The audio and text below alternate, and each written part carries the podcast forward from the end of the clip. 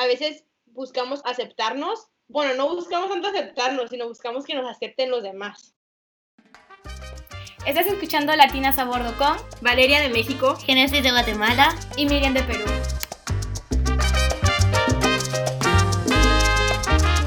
Hola.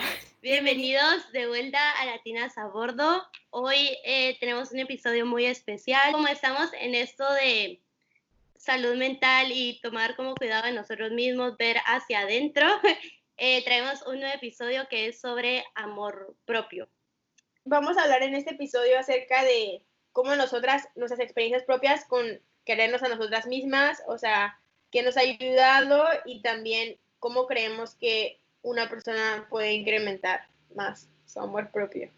Igual y porque estamos hablando acerca de amor propio, cada uno igual tiene su definición de qué significa tener amor propio.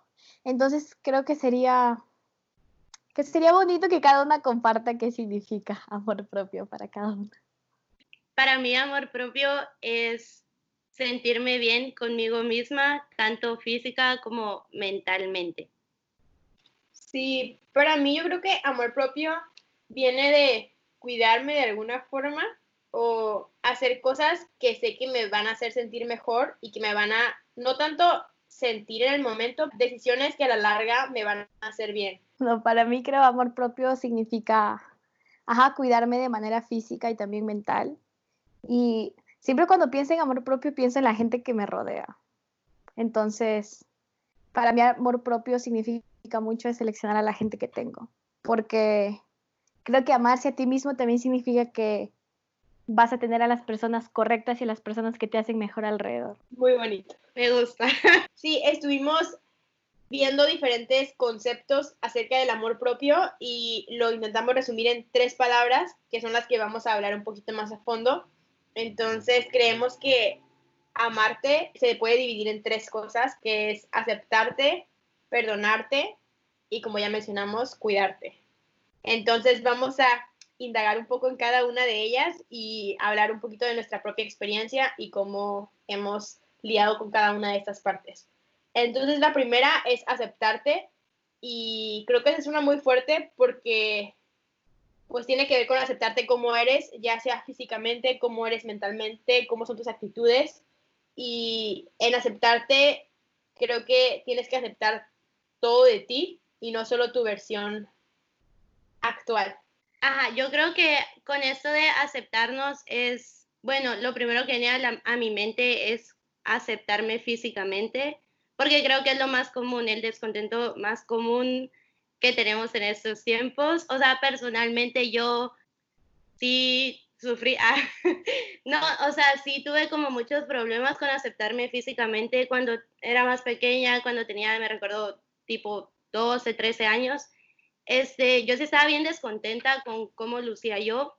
Y mm, aparte de que afectó la forma en la que yo me miraba al espejo y todo, también siento que afectó muchísimo mis relaciones con los demás, me recuerdo con mis papás, yo estaba como bien enojada siempre, yo era como bien amargada y, o sea, sí fue un largo proceso como hablar con mis papás y darme cuenta de que, o sea, sí soy yo y como estaba bien de la forma en la que yo era en ese momento. Sí, para mí yo creo que mi proceso de, de aceptarme como soy, pues ha ido cambiando, o sea, me acuerdo que cuando era muy chiquita, o sea, no sé si tenía la autoestima muy arriba o no sé, pero yo, o sea, me sentía como la niña más bella del mundo entero. Cuando estaba muy chiquita, como que yo creía que yo era la más bonita y todo eso, pero creo que fue cuando ya empecé a crecer un poco más, que ya tenía como unos 10, 11 años, que ya en la escuela los niños decían quiénes eran las tres niñas más bonitas del salón, o que querían siempre como ordenar a las niñas de más bonita, más fea, o cosas así que en el momento siento que son cosas de niños y no culpo a esos niños porque tampoco puedo decir si lo hacían con esa intención o no, pero creo que cuando empecé a crecer más y empezaron a ver esos comentarios fue cuando me empecé a sentir un poco mal conmigo misma, pero creo que era un poco porque buscaba la validación de los demás y creo que esa parte a veces buscamos aceptarnos, bueno, no buscamos tanto aceptarnos, sino buscamos que nos acepten los demás. Entonces, se me hace que para mí fue un proceso porque en esos momentos me costó trabajo, me empecé a sentir mal o todo, tampoco creo que fue como algo tan, tan grave, pero sí estaba como en mi subconsciente. Y creo que fue en el momento en el que pues yo me acepté a mí como yo era y no tanto como pensando en lo que los demás pensaban de mí. En mi caso creo que obviamente también tuve inseguridades con mi físico, pero creo que a pesar de que tenía inseguridades, yo misma no, no lo expresaba mucho y tampoco mis papás me hacían mucho caso acerca de ello.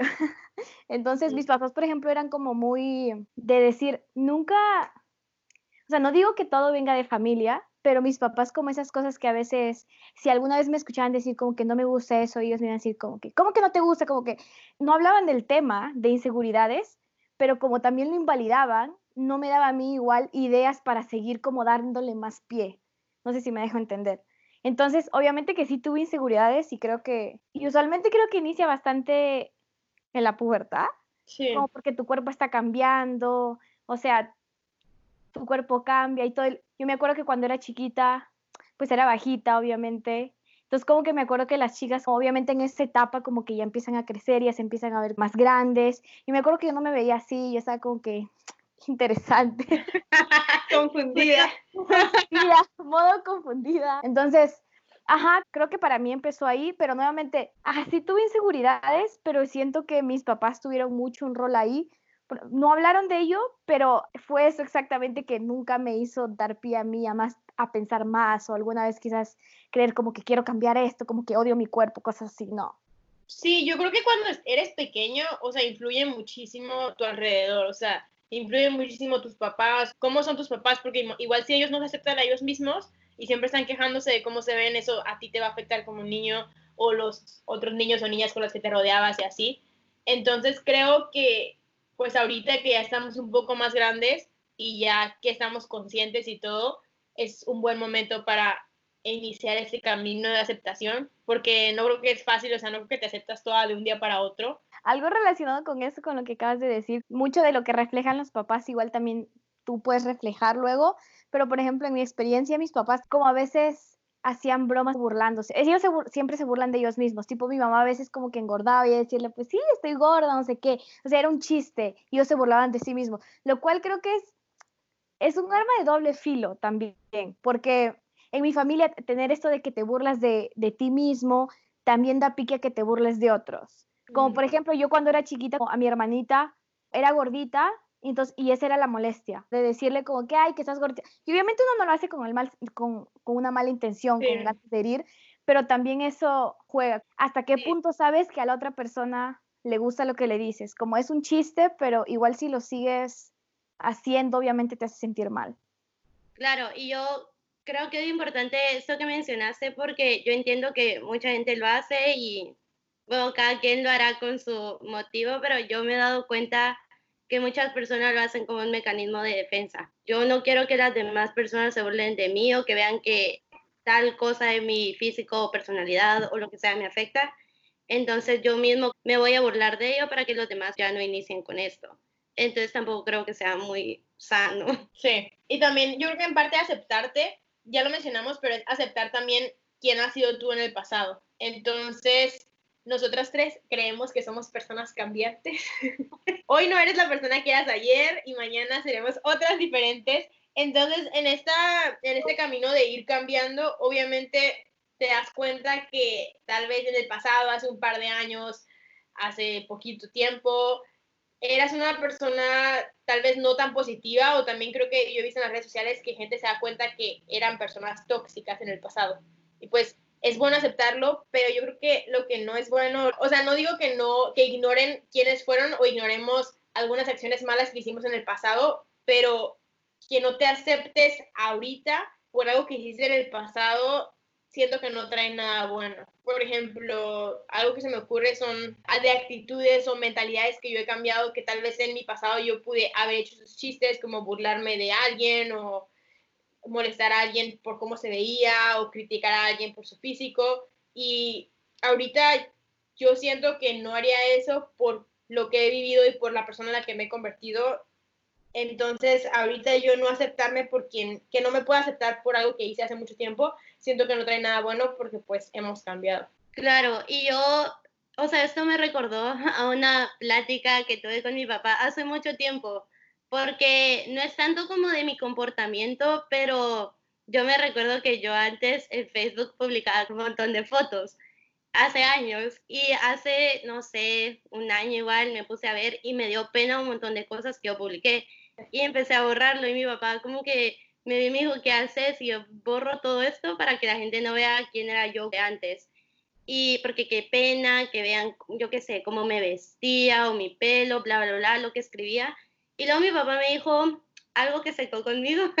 no, me dijo, o sea, es que esa eras tú de ese momento y eso es como un reflejo de lo que pensabas y hacías y no puedes pretender quererte ahorita si no quieres tampoco a la Génesis de hace unos años, que es, todas esas versiones son las que te han llevado a lo que sos ahorita, entonces no puedes amar el presente tú si no estás amando todos los yo pasados. Increíble. Sí, y también creo que otra parte de aceptación y a veces creo que, no creo que en general hay un estigma de esto de el amor propio que a veces es bastante de tu físico o de cómo luces, pero a veces creo que ignoramos bastante tu salud mental y que sí, obviamente igual no te ves de la forma que tú quieres o hay algo de tu cuerpo que no te gusta, pero eso también tiene que ver con los pensamientos que luego tienes y eso que va obviamente a afectar muchas cosas más en el futuro. Entonces, algo que creo que sí, y no sé quién me enseñó, la verdad, creo que me autoenseñé, como esto de aceptar tus emociones, tu tristeza, tu felicidad.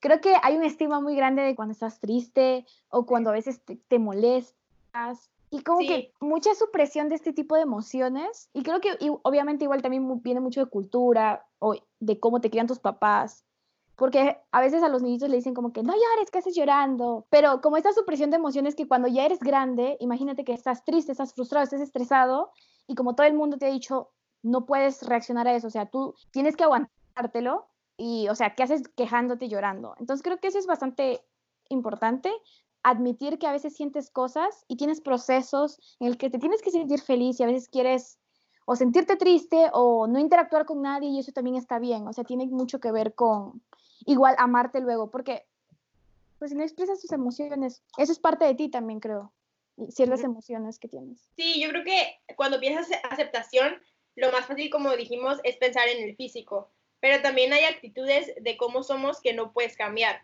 Por ejemplo, hay gente que es muy sensible y siente las cosas mucho. Entonces, algo muy pequeño le puede afectar mucho porque es una persona muy sensible. Entonces, a veces te puedes sentir mal porque ¿por qué siento tanto las cosas? O no quiero sentir tanto las cosas. Entonces no te aceptas cuando en realidad es una característica de cómo eres. O tal vez alguien que no es tan sensible lo hace sentir mal por no sentirse mal por ciertas cosas. O sea, esas cosas son más del interior, que también son rasgos que puedes tener contigo mismo, que no sé qué tanto se pueden cambiar o no, pero vienen contigo y también tienes que aceptar esas cosas. No solo, no solo hablamos de aceptar tu pelo, aceptar tu, no sé, nariz, aceptar algo, sino también es aceptar algunas actitudes y como tú dices, sentimientos, si estás triste, si no estás. Bueno, ya pasando a la segunda parte de, la, de las dos, tres palabras que mencionamos, que es aceptarte, la segunda es perdonarte. Y creo que esto es muy fuerte porque a veces las personas arrastran decisiones o arrastran errores que cometieron hace muchos años y los siguen sintiendo a ser culpables cuando ya es algo que pasó hace mucho tiempo y tal vez eso puede ser un impedimento de, que te quieras en el presente, por algo que hiciste hace mucho tiempo. Algún ejemplo muy común que a mí me ha pasado y creo que más personas se pueden sentir identificados y son cosas súper pequeñas, pero que puede que te haga sentir mal en mucho tiempo. Y es algo que puedes haber hecho en alguna fiesta. Siento que en esos momentos, alguna fiesta que me pudo haber puesto en riesgo, tal vez de alguna forma, o pude haberme avergonzado o lo que sea, es algo que me puede afectar más tiempo porque cada vez que pienso en eso me siento aún mal y es como, ay, ¿cómo pude haber hecho eso? ¿Qué estaba pensando? Lo que sea. Y creo que ahí de nuevo se conecta con lo de aceptar que lo hice y aceptar que no puedes cambiar el pasado y eso puede servir para otras cosas. O sea, hiciste eso, no lo puedes cambiar y pues perdonarte porque somos humanos y las personas cometemos errores. Y también creo que otra cosa que a mí me ha dado mucha paz mental en este ámbito es que a veces tú haces cosas y sientes que todo el mundo te vio y todo el mundo se va a acordar de esas cosas y a la larga te das cuenta que cada quien vive en su mundo, o sea, cada quien está tan metido en sus propias cosas y en su propio mundo y en sus cosas que en realidad nadie le importa lo que tú hagas, o sea, lo que tú te puedes venir avergonzando por mucho tiempo, pues las personas ni se acuerdan porque pues ellos no eran los que lo estaban viviendo. Entonces, eso a mí también, cuando una amiga me dijo, me hizo sentir mucho más tranquila porque me di cuenta que en realidad, sí, o sea, a veces cometemos errores y, y ya está, o sea, y perdonarte y no que lo vayas a volver a cometer, pero que no te venga persiguiendo con el tiempo. Sí, o sea, yo creo que es, es una, una oportunidad, pues, de aprender, porque todos cometemos errores y todos hemos hecho cosas que no, que igual no nos enorgullecen en estos momentos. Y otra cosa que yo me he dado cuenta es que a veces nosotras igual y nos culpamos por cosas que pasaron en nuestro pasado y afectan demasiado nuestro presente. Y como tú decías, Valeria, a veces nosotras cometemos errores porque todos lo hacemos, pero hay veces que ni siquiera es nuestra culpa algunas cosas que pasaron y nos seguimos culpando por ejemplo, yo tengo una amiga que, que tuvo un montón de problemas como familiares y en realidad cuando ella me los contaba no, o sea, yo no tengo una perspectiva desde adentro, entonces no puedo decir, pero por lo que ella me contaba, no era el problema de ella, como ella nunca fue la causante de cosas.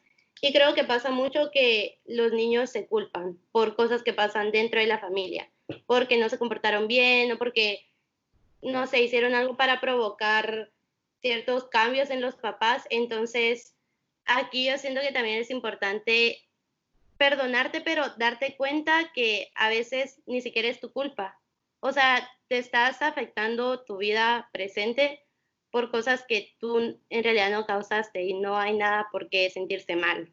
Sí, o sea, por ejemplo, ahorita se me vino a la mente un tema que muchas personas pueden cargar, que es el divorcio de tus papás, por ejemplo, que es algo que yo viví hace unos años y muchas personas pueden llegar a pensar, hijos, si los papás no lo manejan de, de una manera correcta, puedes llegar a pensar que es tu culpa y que, o que tú eres responsable de alguna forma, o si los papás, por ejemplo, se pelean enfrente de ti diciendo de que quién va a cuidar al niño, o lo que sea, como que tú piensas que tú eres un problema y eso te puede venir causando muchos problemas en el futuro porque piensas que tú eres una carga y tú provocaste que tus papás no fueran felices o tú provocaste que no funcionara su relación y así. Entonces, en lo personal, la verdad es que lo que a mí me ayudó en ese tema del divorcio, que aunque sea un divorcio bonito o un divorcio feo, los divorcios son difíciles, o sea, en cualquier circunstancia y siempre va a ser algo, algo difícil de vivir, es que yo sí hablaba mucho con mis papás y estaba mucho en contacto con ellos y mis papás sí fueron muy explícitos en decirme que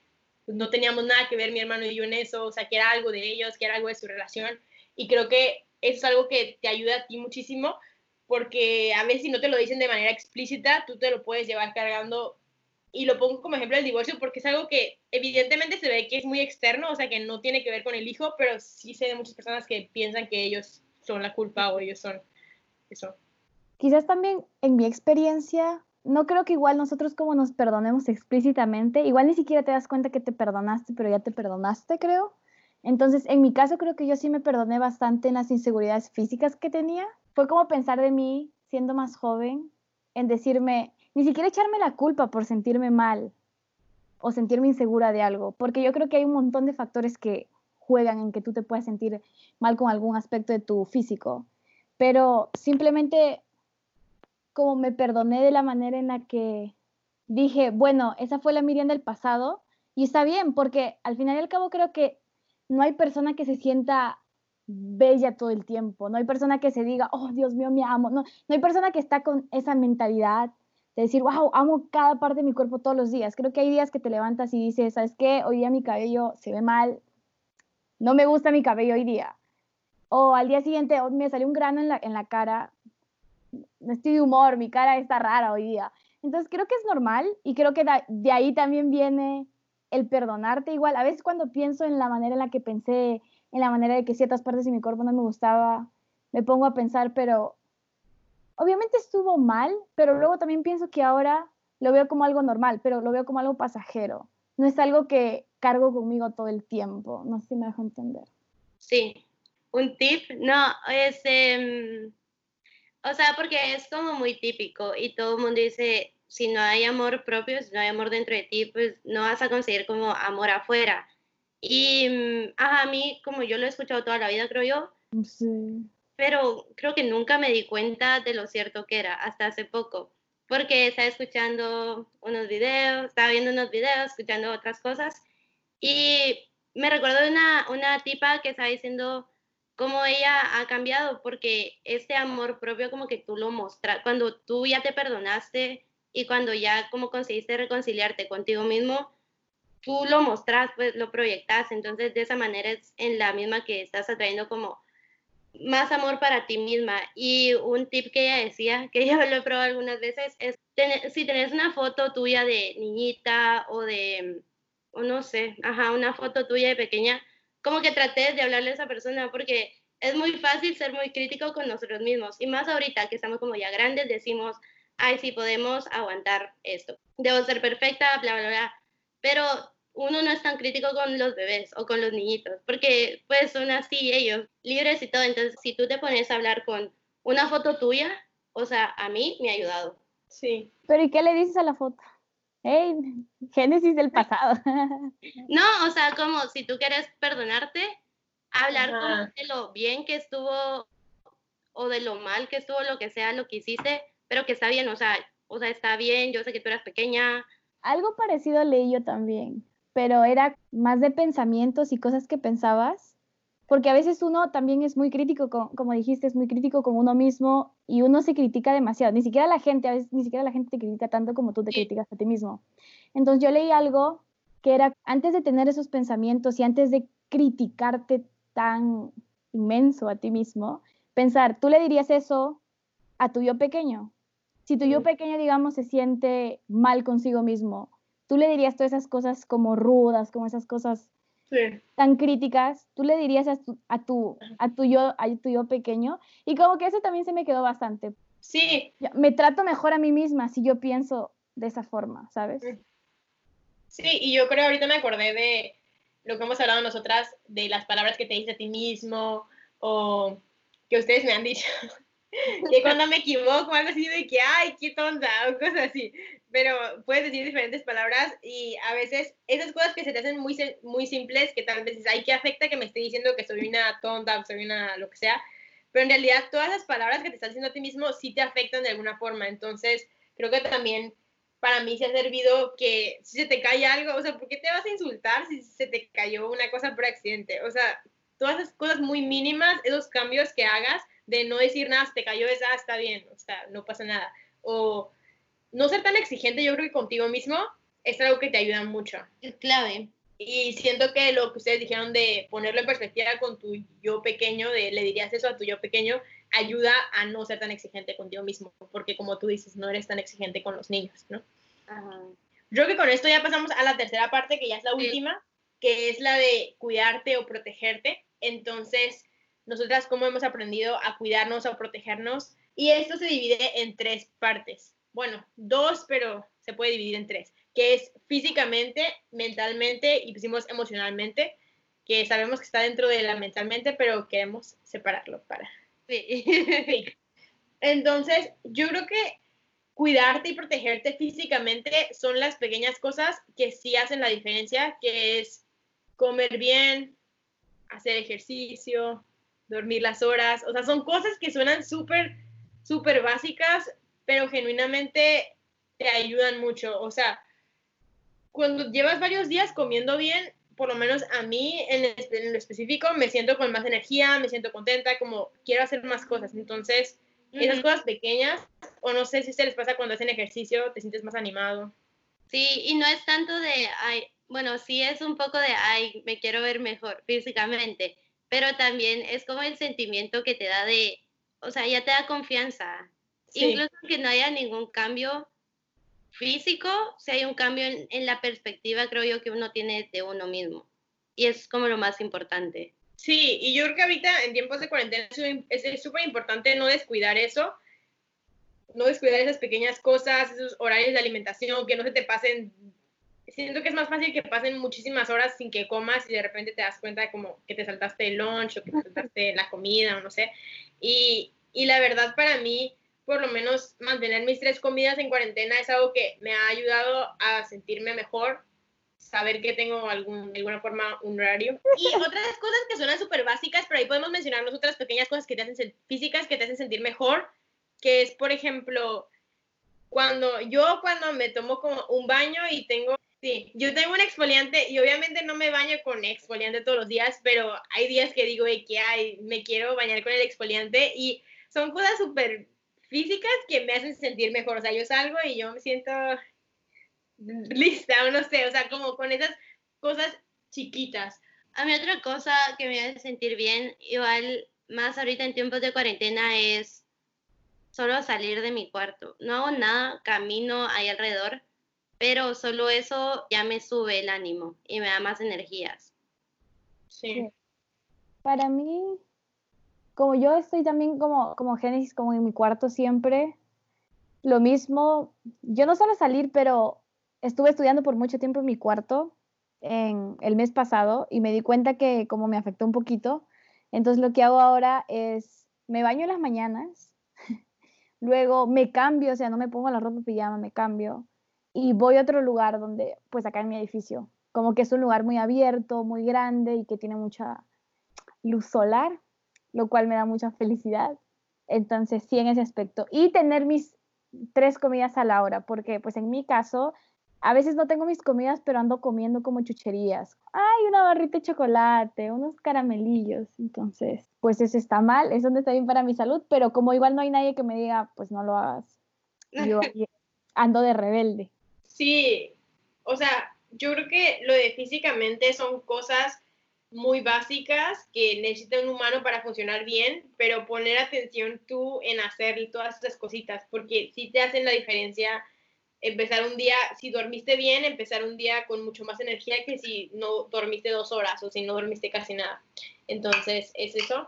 Y la otra parte que hemos hablado mucho y que sí hablamos en el capítulo pasado, pero queremos retomar un poquito, es cómo cuidarte mentalmente. Yo creo que esto, bueno, no sé si es emocional o ambos, Sí. pero y también va, va junto con todo, con la salud mental, las buenas vibras y todo lo que hemos dicho siempre, las personas con las que te rodeas, porque afecta mucho, creo yo, tu amor propio. Si te juntas con personas que no te aprecian tanto, yo sé que ya dijimos que uno no debe buscar como la validación afuera, pero si te juntas con personas que no te aprecian, eso te afecta a ti mismo y empiezas a ver como más los, yo qué sé, los errores o cosas malas que pueden haber dentro de ti. Entonces, yo creo que las personas con las que te juntas, si es un buen grupo que te da, que te más, más energía, más buena vibra, eso es importante. Sí, o sea, cuidar tu mente es lo que hemos dicho, estar escuchando o estar rodeado de cosas positivas o cosas buenas. Entonces, como dices, si alguien te está diciendo cosas feas todo el tiempo, o sea, tú tomando, o sea, tú queriendo protegerte a ti mismo es, ok, me voy a hacer un paso a un lado de esta persona porque no me está trayendo nada bueno. Entonces, ver qué cosas te van a dar a ti paz mental. Exactamente. Igual creo que cuando ya llegas a ese nivel de amor propio, igual, como ya lo habíamos comentado, todo eso que irradias tú también atraes. Entonces, vas a traer más gente que es que tiene muy buena vibra o que creo que cada uno igual tiene una lista de las cosas que un amigo debe tener y cosas así. Entonces, mucho de eso también creo que sí funciona. Sí, y otra cosa de, de amor propio que, que no sé en qué categoría entra, pero siento que es muy importante y mi mamá fue la que me lo dijo. Ella me dijo que ella por muchos años no se puso a ella misma como prioridad. Y eso, o sea, tal vez se puede ver como una cualidad buena de que, ay, wow, o sea, ella ponía a sus hijos siempre enfrente, ponía a su pareja enfrente, o sea, ponía a otras personas que ella quería mucho enfrente de ella, pero a veces al hacer esas cosas te olvidas de uno mismo y te descuidas. Entonces, de unos años para acá, yo hice un cambio en ella que dice, o sea, yo los quiero a todos, o sea, los quiero mucho, pero me voy a poner yo enfrente de todas esas cosas. Porque obviamente, siento que de todas las personas en el mundo, pues tú deberías ser la persona más importante para ti, porque es la persona con la que vas a estar para toda la vida. Entonces, a veces tomar esas decisiones que digas, ok, ir a tal lado, ir a tal evento y atender a tal cosa o hacer esto, va a hacer feliz a esa persona, pero a mí me va a hacer infeliz. A veces tienes que poner en la balanza esas cosas y muchas veces, o sea, no digo que siempre, pero muchas veces tienes que ver por ti para y cuidar tu salud mental, o sea, cosas que te van a traer a ti paz mental o salud mental, porque no puedes estar haciendo cosas por los demás que te van a dar en la torre. Claro, porque si tú no, si tú no te estás cuidando a ti mismo y ves que lo, y entonces quién te va a cuidar a ti, incluso si hay personas que están haciendo cosas por ti, por esta misma idea que tú tenés de que, ay, no, primero los demás, como yo amo más a no sé quién, entonces voy a ponerlo el primero. Incluso si hay personas que hacen cosas por ti, tú no lo vas a aceptar. Es lo mismo, ajá, con lo del amor. Si tú no, si no empiezas desde ti, no va a poder venir desde otros lados. Sí, o sea, ponerte a ti primero, o sea, quererte a ti primero y todas esas cosas no significa que te vuelvas un ser egoísta o lo que sea, sino todas esas cosas van a hacer que tú seas una mejor persona con las demás personas. Tú vas a ser una mejor pareja, una mejor amigo. Es que hay mucha, yo siento que hay mucha toxicidad en redes sociales, tipo, especialmente creo que más aún cuando eres joven, digamos en Instagram, como que hay estas chicas que, o sea, literal son perfectas, pero editan tanto sus fotos, no sé qué. Entonces venden esa realidad de que así debe ser de perfecta, digamos. Entonces, si tú eres una persona joven y estás tan expuesta a eso, de alguna otra forma te la vas a creer creo que un poquito de ser consciente de lo que se consume y ser un poquito crítico, porque mucho de lo que piensas y de lo que tú creas, o sea, cómo creas los conceptos de lo que sea, de amor propio, bien, tiene mucho que ver con redes sociales y tiene mucho que ver con la televisión. Entonces, como ser consciente de que no todas esas cosas son reales o ser conscientes de no todo lo que ves en el Internet es verdad. Y yo quiero agregar a eso que viene de darte cuenta que nadie es perfecto y como tú dices, lo que vemos en las redes sociales no es real. Entonces, esa niña perfecta que ves ahí, hermosa, preciosa, no es así en realidad, va a tener alguna, algún, o sea, tiene algún defecto como todos, o sea, como tú también tienes defectos. Entonces, aceptar eso y, o sea, si no esperas que otra persona sea perfecta, entonces, ¿cómo vas a esperar que tú mismo seas perfecto? Sí, sí, como que me hizo recordar también a, obviamente cuando estás en redes sociales tú publicas solo bueno, la mayoría del tiempo. Como si vas de viaje, publicas la foto de que estás feliz en cierto lugar. Entonces, tu Instagram está lleno de fotos de ti feliz. Y a veces la, gente se cree que tú estás feliz. Y a veces tú también crees que todo el mundo está feliz y tiene una vida perfecta. Y tú dices como que, ¿y por qué yo a veces no me siento tan bien? ¿Y por qué yo no tengo esto, sabes?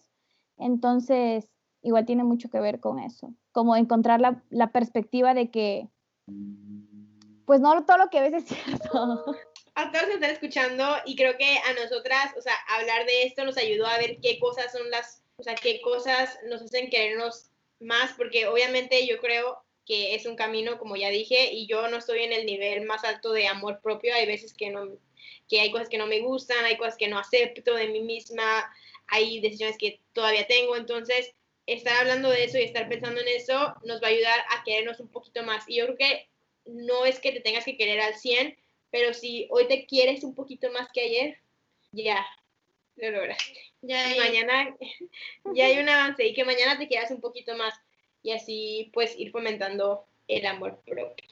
Entonces, solo para ir recordando otra vez como los pasos en los que nosotras dividimos esto de cómo llegar al amor propio, eh, el primero era la aceptación, tanto física como mentalmente, también a nuestras versiones pasadas, porque son las que nos han construido. El segundo era perdonarnos, eh, tanto nuestros errores y también darnos cuenta de cosas que no han sido nuestra culpa y aprender pues a vivir con ello. y la tercera era cuidarnos, ahí sí física, mental y emocionalmente, porque es la única forma en la que vamos a poder querernos completamente que también recordar que tampoco es un proceso de que pasa de un día al otro. Como que, bueno, igual si escuchas este podcast, mañana te vas a sentir como que, wow, otra persona distinta. No creo que tienen también que ser, los que nos escuchan tienen que saber que igual en algunas cosas te vas a sentir muy seguro, vas a amar algunas cosas de ti que quizás no amaste antes, pero todavía hay otras cositas que pues te cuesta más trabajar por múltiples razones y eso también está bien. Creo que toma bastante tiempo para llegar. No creo que ni siquiera nosotros hayamos llegado a ese nivel de amor propio completo. Entonces, como que también es un proceso lento y también tienes que ser paciente contigo mismo. Y no exigirnos mucho, o sea, ir poquito a poco, no ser tan exigentes también. Creo que es importante. Bueno, muchas gracias por escucharnos. Síganos en nuestro Instagram, Latinas a Bordo. Y vamos a estar aquí la próxima semana. Si hay algún tema que quieren que hablemos en específico o tienen dudas de cualquier cosa que hemos hecho, Ahí estamos en el Instagram contestando todo. Los queremos mucho y nos vemos la próxima semana. Adiós.